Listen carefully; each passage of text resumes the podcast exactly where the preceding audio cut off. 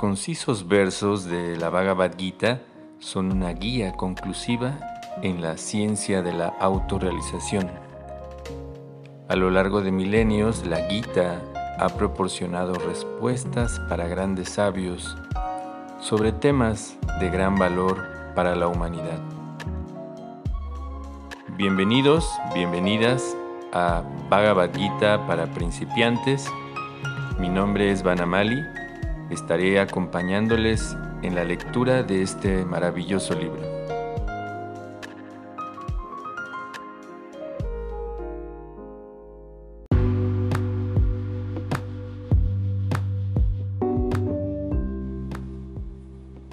Hoy estamos leyendo el texto número 14 del capítulo 3 de la Bhagavad Gita tal como es. Así que vamos a ir al sánscrito, voy a recitarlo de manera lenta para que puedan seguirlo. Anat Bhavanti Bhutani. Pare Yanyat Ana Sambhavaha. Yagyat Bhavati Parayanyo Yagyat Karma Samud Babaha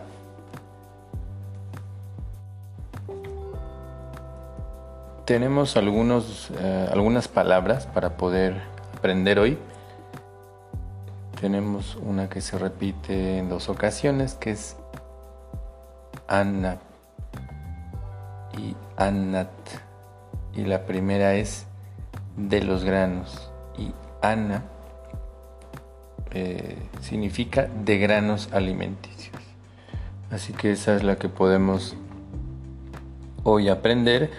Y bueno, también tenemos la palabra karma que ya habíamos eh, estudiado también en este caso se refiere a deberes prescritos. También se, se refiere a alguna actividad, pero en este caso la palabra karma se traduce como deberes prescritos. Así que vamos a ir a la traducción y al significado de Bhaktivedanta Swami Prabhupada.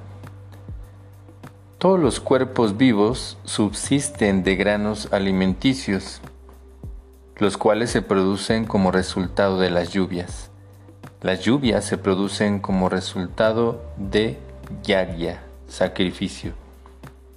Y el yagya nace de los deberes prescritos. Significado. Srila Baladev Vidyabhushan un gran comentarista del Bhagavad Gita escribe lo siguiente. Ya indradi angatavayastitam kyagyam sarveshwaram vishnu avyarchatachasam asnanti te tat dehayantram sampadyanti te santam sarveshwarasya kyakya purushasya bhakta sarva kilvisair anadikala vibritrair atmanubhava pratibandakair nikalai papair vi muchate. El Señor Supremo a quien se lo conoce como Yagya Purusha o el beneficiario personal de todos los sacrificios, es el amo de todos los semidioses, que lo sirven del mismo modo que los diferentes miembros del cuerpo sirven al cuerpo. Semidioses tales como Indra, Chandra y Varuna son funcionarios designados para la administración de los asuntos materiales, y los Vedas ordenan la ejecución de sacrificios para satisfacer a esos semidioses, de modo que ellos sientan el agrado de suministrar aire, luz y agua en cantidades suficientes para producir granos alimenticios. Cuando se adora al Señor Krishna, automáticamente se adora también a los semidioses, que son diferentes miembros del cuerpo del Señor. En consecuencia, no hay ninguna necesidad de adorar a los semidioses separadamente. Por esa razón, los devotos del Señor, quienes se encuentran en el plano de conciencia de Krishna, le ofrecen comida a Krishna y luego comen, lo cual es un proceso que nutre al cuerpo espiritualmente. Mediante esa acción no solo se eliminan del cuerpo las pasadas reacciones pecaminosas, sino que además el mismo queda inmunizado con contra toda la contaminación de la naturaleza material. Cuando hay una epidemia, la vacuna antiséptica protege del contagio a la persona. De la misma forma, la comida que se le ofrece al Señor Vishnu y que luego ingerimos nos vuelve suficientemente resistentes a la infección material. Y aquel que está acostumbrado a esa práctica es conocido como devoto del Señor. Por consiguiente, una persona con conciencia de Krishna que come únicamente comida ofrecida a Krishna puede contrarrestar todas las reacciones de infecciones materiales pasadas, que son impedimentos para el progreso de la autorrealización. Por otra parte, aquel que no lo hace eh, continúa aumentando el volumen de la acción pecaminosa y ello prepara el siguiente cuerpo semejante al de los cerdos y los perros, para sufrir las reacciones resultantes de todos los pecados. El mundo material está lleno de contaminaciones y aquel que se inmuniza mediante el hecho de aceptar prasadam del Señor, comida ofrecida a Vishnu, se salva del ataque, mientras que aquel que no lo hace queda sometido a la contaminación. Los granos alimenticios y los vegetales son los verdaderos alimentos. El ser humano come diferentes clases de granos alimenticios, vegetales, frutas, etc. Y los animales comen los desperdicios de los granos alimenticios y los vegetales, el pasto, las plantas, etc. Los seres humanos que están acostumbrados a comer carne para comerse a los animales tienen que depender también de la producción de vegetación. Así pues, en definitiva, tenemos que depender de la producción del campo y no de la producción de grandes fábricas. La producción agrícola depende de que el cielo caiga suficientes lluvias y a dichas lluvias las controlan los semidioses tales como Indra, el sol, la luna, etc. Y todos ellos son sirvientes del Señor. Al Señor se le puede satisfacer mediante sacrificios. Luego, aquel que no puede celebrarlos, se tendrá que enfrentar con la escasez. Esa es la ley de la naturaleza. Por consiguiente, para salvarnos al menos de la escasez de alimentos, se debe ejecutar yagya específicamente el Sankirtan Yagya, prescrito para esta era.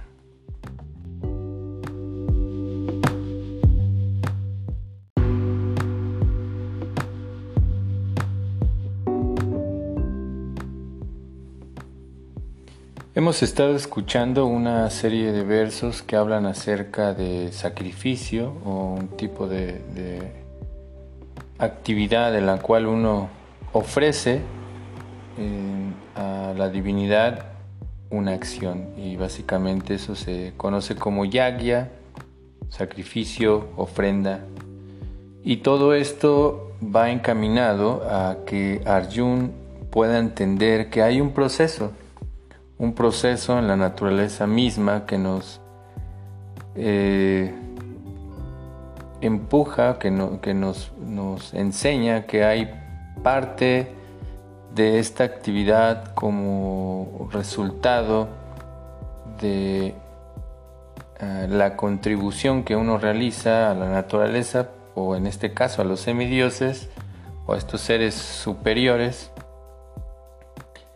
como una retribución.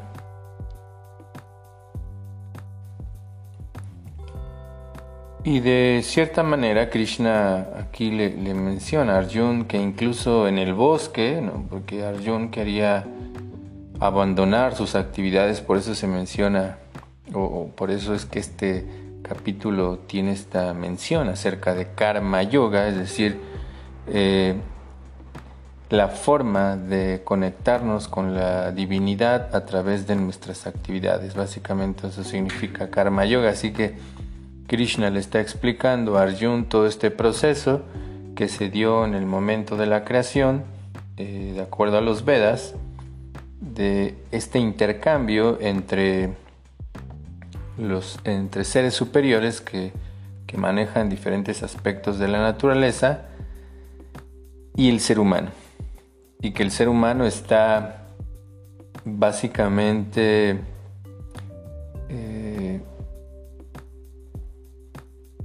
empujado a realizar este tipo de acciones para la retribución como estábamos mencionando. Así que se le está recalcando a Arjun que todos los alimentos, incluso si tú te vas al bosque, surgen a través de la lluvia. Por lo tanto, el no cumplir con los deberes o realizar esta estos deberes prescritos es una falta, una falta a la naturaleza misma, una, falta también al sentido de, apreciación de todos estos regalos de, este, de los alimentos y en sí mismo de todos los objetos que da la naturaleza, porque no solo da los alimentos, naturalmente muchos, hay medicina natural, hay tantas cosas que da eh, la naturaleza. Y Prabhupada menciona a estos seres superiores, a estos semidioses, como Indra. Indra es uno de los semidioses importantes dentro de este círculo de seres divinos o semidioses que están encargados de diferentes aspectos de la naturaleza. Está Chandra, que es básicamente el, semidios de la luna, y así muchos otros y se menciona que a través de, suministrar aire, agua, luz y todo esto produce granos alimenticios o los cereales. Y Prabhupada nos está resumiendo el hecho de que nosotros cuando adoramos a la fuente de todo, es decir, a Dios, a Krishna, a la divinidad, automáticamente todos estos semidioses quedan satisfechos. Así que el ofrecer estos alimentos, eh, cereales, frutas, todo esto que da la naturaleza, se convierte en ese yagya también, en esta, en este, esta ceremonia, en este, eh, esta ofrenda. Y Prabhupada nos está dando una descripción muy interesante que este alimento llamado prasadam eh, nos ayuda a limpiar todo este karma que eh, hemos llevado a través de muchas vidas y que también nos, nos ayuda a poder eh, defendernos básicamente o que nos crea un, un escudo de protección, por ponerle algunas palabras, para no estar influenciados de la energía, ¿no? toda esta energía eh, que hay dentro de este mundo, en el aspecto del sufrimiento. Así que este, este proceso que, se menciona acá, eh, el ofrecer la comida a Vishnu, ese también es un tipo de, de, de yagya. Así que de, este, de, esta, de estas actividades que nos conectan con, la divinidad o de este proceso de yagya, el hecho de, realizar estas ofrendas, este yagya o este sacrificio, producen lluvias. producen lluvias, eh, las lluvias hacen que, que, los cereales y bueno, lo que se mencionó anteriormente, frutas, vegetales y todo esto surja. Eh, los granos se, se comen, se transforman en sangre, de la sangre se crea el semen y el semen, y lógico, también con, la parte femenina es lo que hace que, surja la vida. Aquí se está explicando un poco ese ciclo de cómo eh, se obtiene también una situación equilibrada en cuanto a la producción de los alimentos. En realidad, eh, eso es algo que es natural de, del funcionamiento de todo este mecanismo que, en el que vivimos, que es eh, la naturaleza material. Todo lo que hay aquí tiene un mecanismo, incluso la naturaleza tiene una, una situación de funcionamiento que se nos está explicando acá de manera muy concisa a través de estos textos, que la importancia de realizar yagya, realizar actividades que nos conecten con la divinidad, ceremonias, este tipo de actividades que nosotros vemos en la mayoría de los procesos espirituales donde uno recita oraciones, mantras, rezos. Todo eso son actividades que nos conectan con lo divino. De hecho, eso es lo que se menciona como Sankirtan Yagya. Y eso se dice que es propicio para esta era. Eh, según los Vedas, estamos en la era de Kali Yuga. Así que en diferentes eras hay un, propósito, eh, una manera de, poder realizar este tipo de yagya o sacrificio u ofrenda para conectarse con la divinidad. Que hoy estamos eh, escuchando ya todo ese mecanismo de cómo ocurre todo, cómo ocurre esta situación de, del cuerpo se nutre a través de, los granos, en general de, los alimentos en sí mismos, pero hay otra situación que también se habla acerca de no solamente es el hecho de los eh, alimentos físicamente, sino los, la energía que, con la que el el cuerpo también se desarrolla se llama prana. Seguramente muchos han escuchado, aquellos que están familiarizados con la, cultura yógica, el prana yama, esta actividad de respiraciones. La prana es, es la energía que está en la naturaleza y uno al respirar también puede absorber esta energía a través de la respiración como parte del desarrollo del cuerpo, pero eso también viene del sol y de la luna, como acá Prabhupada también mencionó. Así que en sí mismo los alimentos no son eh, la parte que solamente nutre el cuerpo, sino hay elementos que provienen del, del, sol y de la luna y también del aire, del agua, todo eso, que son elementos eh, hablando del Sol y de la Luna, es en una energía, un tipo de energía sutil que también se conoce como prana. Y por eso es muy importante, y de hecho vemos hoy mismo en las diferentes dietas que hay, que se le da mucha importancia a los a los alimentos que están crudos. ¿Esto por qué? Porque estos alimentos tienen más prana, tienen más vida, así que eso nos genera eh, que el cuerpo esté más sano.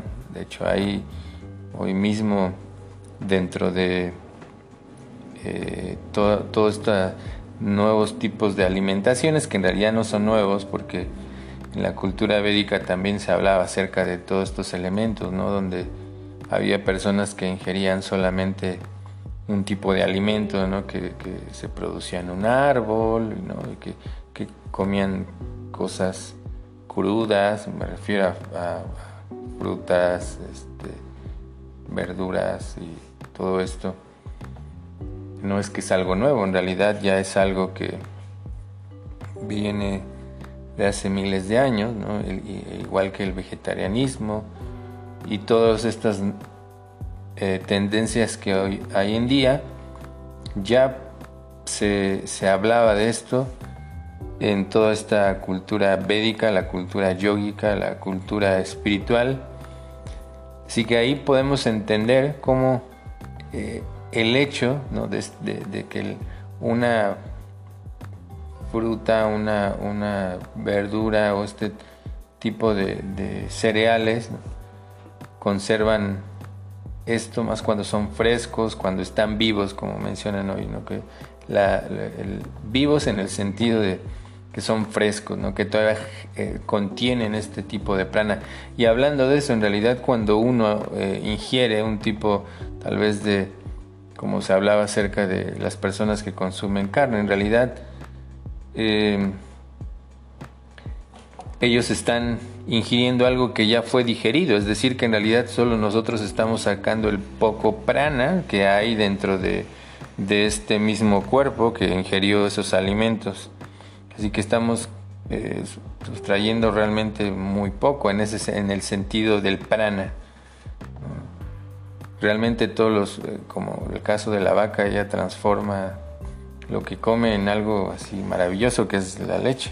Sin embargo, cuando se, esto se entiende de la importancia del tipo de alimentación que uno tiene, porque también afecta a nuestro estado de conciencia, si uno se alimenta con violencia, pues lógico que nuestro estado de conciencia va a estar alterado, hay, mucho estrés, muchas situaciones de enfermedades, pero cuando uno entiende que la alimentación debe estar basada más en estos eh, elementos que hay en la naturaleza, frescos que se mencionaron acá,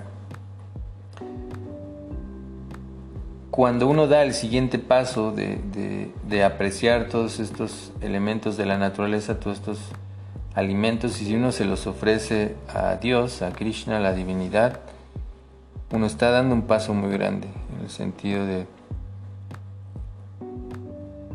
que en nuestro día a día estamos haciendo que todas nuestras acciones, incluso algo tan cotidiano como el comer, se espiritualice.